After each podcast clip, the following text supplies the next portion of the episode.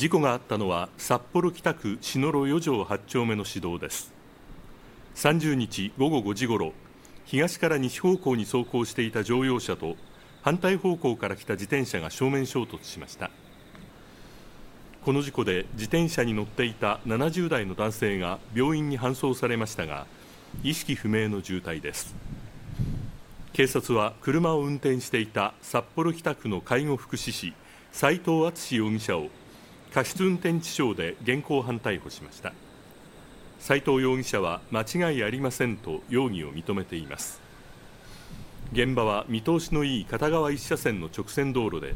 警察は事故の原因を詳しく調べています。